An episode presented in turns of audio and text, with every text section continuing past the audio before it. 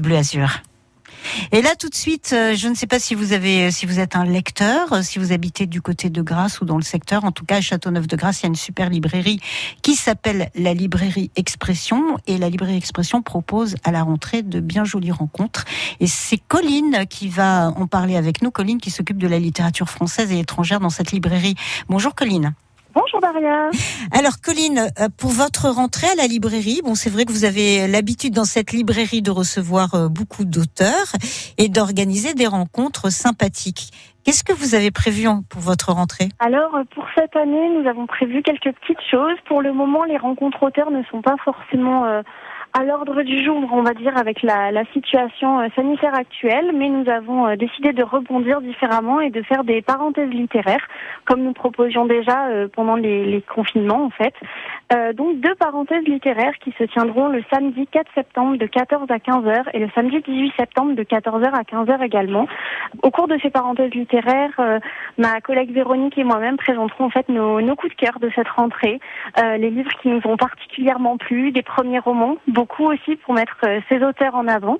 Et puis, euh, justement, des livres qui nous ont déçus, des livres qu'on attendait depuis un moment et puis qui, n'ont pas répondu à nos attentes. Alors Colline, quand vous dites parenthèse littéraire, comment ça se passe concrètement Alors en fait, on, on, envoie une newsletter pour prévenir nos, nos clients qui s'inscrivent en amont. Ils viennent à la librairie, euh, soit avec euh, leurs livres à eux qu'ils ont aimés, soit juste pour nous écouter. On s'installe à l'extérieur sur euh, sur la terrasse puisqu'on a un petit coin café qui est fermé temporairement, mais il y a quand même, euh, voilà, on, on, peut quand même s'y installer. Et puis on, on sélectionne dans nos rayons tous ces tous ces livres qui nous ont plu et, que, et dont on a envie de parler en fait.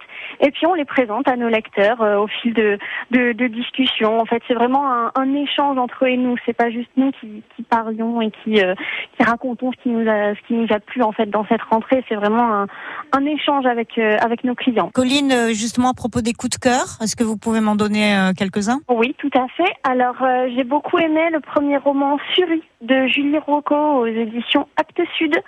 Également un autre premier roman qui s'appelle Les Dents de lait de Hélène Bukowski aux éditions Gallmeister et un troisième premier roman parce qu'il faut toujours mettre les primo-romanciers en avant. C'est Le Parfum des cendres de Marie Manger aux éditions Finitude.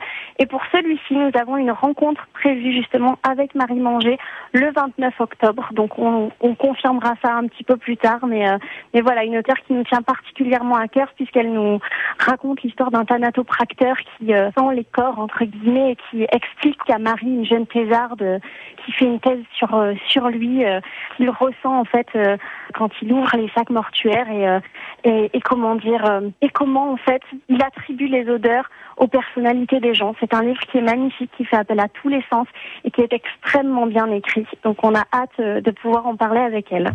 Bah c'est super. En tout cas, Colline, toujours de bonnes idées à la librairie Expression et c'est sympathique de se dire que sur votre petite terrasse, eh ben, il peut y avoir des échanges entre les lecteurs et les libraires. Ça fait du bien. On en a besoin et ça va se passer donc à la rentrée. Merci beaucoup d'avoir été avec nous sur